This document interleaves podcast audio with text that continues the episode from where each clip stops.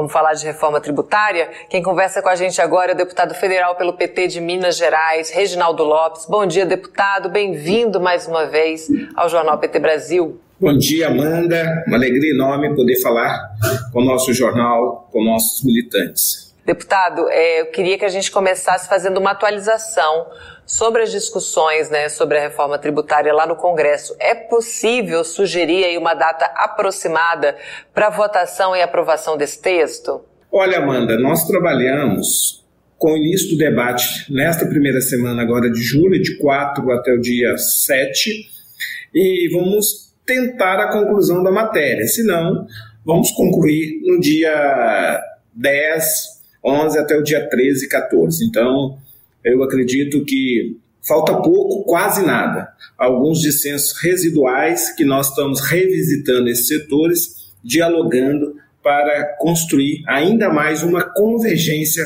para essa grande reforma, que será a maior reforma do Estado brasileiro, que vai dar à economia brasileira uma eficiência produtiva.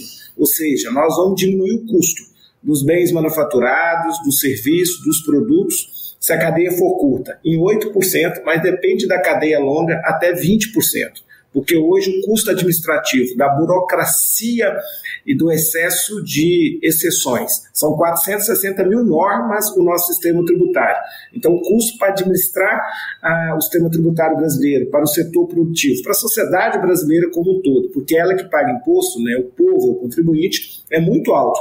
E também é, o sistema de cobrar imposto. É, de forma acumulativa, né? A cada etapa produtiva incide imposto, ou seja, o imposto é cobrado em cima do próprio imposto, ou seja, é um sistema que faz o Brasil perder competitividade interna, ou seja, não consegue produzir é, bens manufaturados é, para disputar com os importados e é excluído do ponto de vista das exportações, porque o Brasil hoje tem um déficit do ponto de vista das exportações de bens manufaturados na casa de 128 bilhões de dólares. E aí, Amanda, um bilhão de dólares gera 30 mil empregos direto na economia.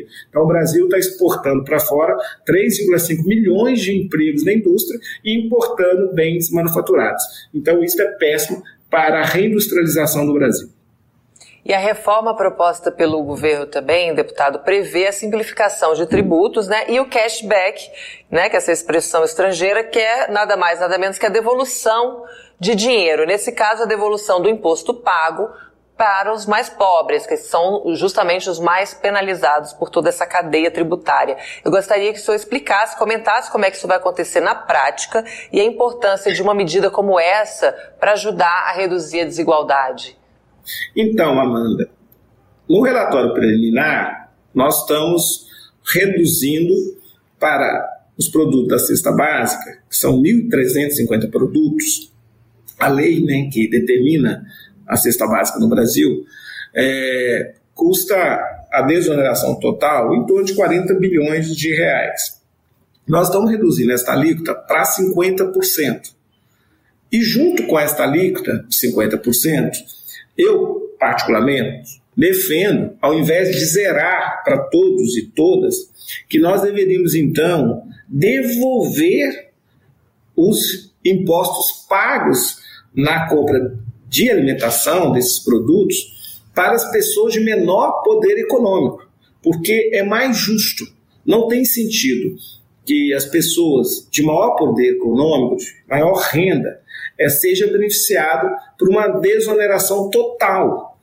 E também a devolução dos impostos pagos para os mais pobres cria também uma cultura fiscal, porque hoje o nosso modelo ele não é transparente. Você não sabe me responder quanto que você pagou de imposto na compra do seu computador de imposto sobre o consumo. Por que você não sabe, Armando? E ninguém sabe, e nem quem produz o computador. Porque o nosso modelo, o preço é por dentro. Né? Ou seja, e é um modelo da cumulatividade tributária. Em cada etapa vai cobrando imposto. Não compra só valor adicionado, como nós vamos fazer agora. Porque agora a gente simplifica e só cobra do valor adicionado em cada etapa de produção. Então, ia por fora, não é mais por dentro. Então, quando a pessoa comprar um computador por mil reais, se a alíquota for 25%, ele vai pagar mil, ele vai saber que é para produzir o computador. E 250 é, pertence aos, ao imposto de valor agregado. Então é muito transparente. E o cidadão vai saber para onde foi esse dinheiro. Qual percentual está na União, qual percentual ficou no Estado, qual percentual foi para o município. E aí, em alguns produtos, nós, eu defendo a devolução desse imposto né, desse percentual, desta alíquota, em cashback, ou seja, no cartão de débito, no cartão do Bolsa Família, no Pix, em cash. Então, eu acho que forma uma cultura é, cidadã plena, aonde o povo brasileiro vai exigir, inclusive, do Estado, Estado, Estado, município, Estado, União, mais eficiência nos gastos públicos, mais contrapartida. E ele vai passar a ter certeza que ele é um pagador de impostos. Diga de passagem, o consumidor no Brasil é quem mais paga imposto, 52% da arrecadação. O Brasil, ele arrecada mais sobre consumo e menos renda e patrimônio. Portanto, na nossa reforma também, é, Armanda, nós fizemos uma previsão que em 180 dias temos que aprovar a reforma renda e patrimônio. E que o aumento nesta arrecadação de renda e patrimônio deve incidir na diminuição da, da tributação da folha de pagamento para as empresas que empregam gente, seres humanos, e também a redução da alíquota padrão no imposto sobre consumo, no imposto de valor agregado que nós estamos propondo para a sociedade brasileira. São medidas aí de distribuição de renda e também de estímulo, né, deputado, para contratar, para a gente fazer essa, essa fila, né, aumentar aí de empregos e chegar de novo ao pleno emprego no país. A reforma, todos os estudos apontam um crescimento de 12 a 20% do PIB em 10 anos. Só por causa da simplificação uhum. da não cumulatividade tributária, do aumento da eficiência produtiva e da diminuição desses impostos. Isso vai fazer o Brasil vender mais para o mercado interno, o mercado de varejo cresce em uma proporção, inversamente, a indústria brasileira para o mercado interno decresce. Do ponto de vista internacional, nós vamos nos tornar muito competitivo para vender produtos também com valor agregado. Então, a economia vai crescer de 12 a 20, nós vamos aí é, gerar mais empregos, e vamos também aumentar a renda per capita do povo brasileiro. Os estudos apontam uma renda per capita de 500 reais a mais mês, ou seja, mais 6 mil reais ano. Então nós vamos fazer a roda da economia girar mais, porque as famílias terão mais poder de compra. Como é que a reforma também ela pode ajudar a atrair mais investimentos estrangeiros, né, e alavancar também com mais essa frente aí a economia no país?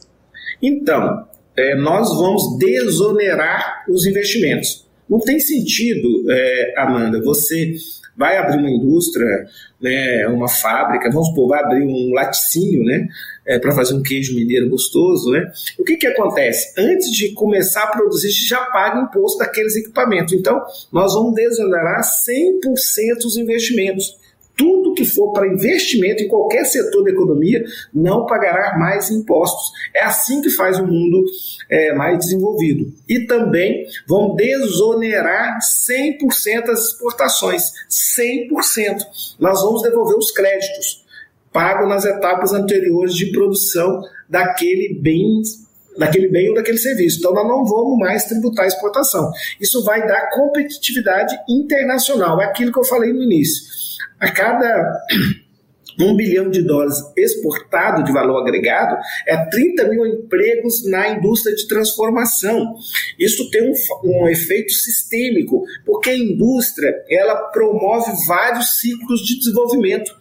Então, isso é fundamental para puxar os serviços, para puxar a hotelaria, a gastronomia, todos os outros setores da economia. Então, com certeza, e sem falar que nós estamos adotando um modelo de tributação que o mundo conhece. Todos os investidores no mundo conhece esse sistema, porque ele existe dos 195 países da ONU, filiados à ONU, 174 países implementam esse sistema. A lógica da simplificação, do único imposto, imposto de valor agregado, do crédito amplo e da base ampla de tributação, que não, separa, não vai separar mais o que, que é serviço de mercadorias. Isso amplia a base de tributação. E por fora e no destino. Então, são premissas né, da nossa reforma. Então, é uma mudança muito é, estruturante, não é uma simples simplificação, é uma reforma completa, é uma reforma que vai corrigir enormes distorções. Eu vou dar um exemplo, Amanda. O imposto hoje é por dentro, o cidadão paga quando ele compra o celular, mas às vezes não chega no cofre público o dinheiro. Porque nesse sistema tão judicializado, de insegurança jurídica, de litígio, o Brasil tem na justiça um PIB. Nós temos 9 trilhões na justiça. Ou seja, 7, quase 7 bilhões na justiça e quase 3 bilhões no CARF, no Conselho é, é, de Recursos Administrativo. Agora o cidadão pagou e o dinheiro não chegou até os cofres públicos. E aí, quanto poucos pagam, os que pagam têm que pagar muito. Porque quando todos pagam, todos podem pagar menos. No, nos países mais avançados, a judicialização do imposto sobre consumo pela simplificação é 1%. O Brasil é um PIB. Por quê? Tem 460 mil normas. Tenta separar mercadoria de serviço. Se eu te perguntar, irmã, do celular é uma mercadoria ou um serviço? Né? Tem loja que vende como mercadoria, tem loja que vende como serviço, tem loja que vende como mercadoria e serviço. Então não tem mais jeito, não tem como mais tributar, por exemplo, o comércio eletrônico, a economia digital, que vende por plataforma cobrando imposto da origem. A gente nem sabe onde está instalada a plataforma. Agora, mudando para o destino, você cobra o imposto no destino. Você cobra onde mora o cidadão. Então, e outra grande mudança também é repartir os recursos pelo destino. Não tem sentido um morador da minha querida cidade de Bom Sucesso pagar um contribuinte lá que utiliza a saúde pública, a educação pública, a infraestrutura pública, comprar um produto e pagar o imposto para São Paulo. Isso também não existe em nenhum lugar do mundo. Então, nosso sistema está é, tá superado é, disfuncional impede o Brasil de atrair novos investimentos. E por último, Amanda, é, é fundamental esta reforma. Essa reforma, com certeza, é, vai fazer o Brasil voltar a crescer como nunca. Eu tenho certeza que vai criar um ambiente, um ecossistema para a gente atrair novos investimentos. Em especial, para a gente fazer justiça federativa, né? Porque a distribuição por destino vai fazer um município hoje que recebe 50 reais passar a receber em 10 anos 360 reais per capita. Então nós vamos diminuir a desigualdade regional. E por último, nós vamos substituir um instrumento que os governadores utilizaram, que estavam corretos, porque na verdade não tinha uma política nacional de desenvolvimento regional. Nenhum, no governo passado, o governo não aceitou colocar recursos nesse fundo. E agora o presidente Lula, liderado pelo ministro Fernando Haddad, disponibilizou 40 bilhões para a gente fazer um fundo nacional de desenvolvimento regional. 40 bilhões por ano, corrigido pela inflação. Nós estamos negociando ainda com os governadores, mas, de fato, ao mudar o imposto por destino, os governadores não terão mais aquele instrumento da renúncia fiscal, do incentivo fiscal, que não resolveram os problemas regionais.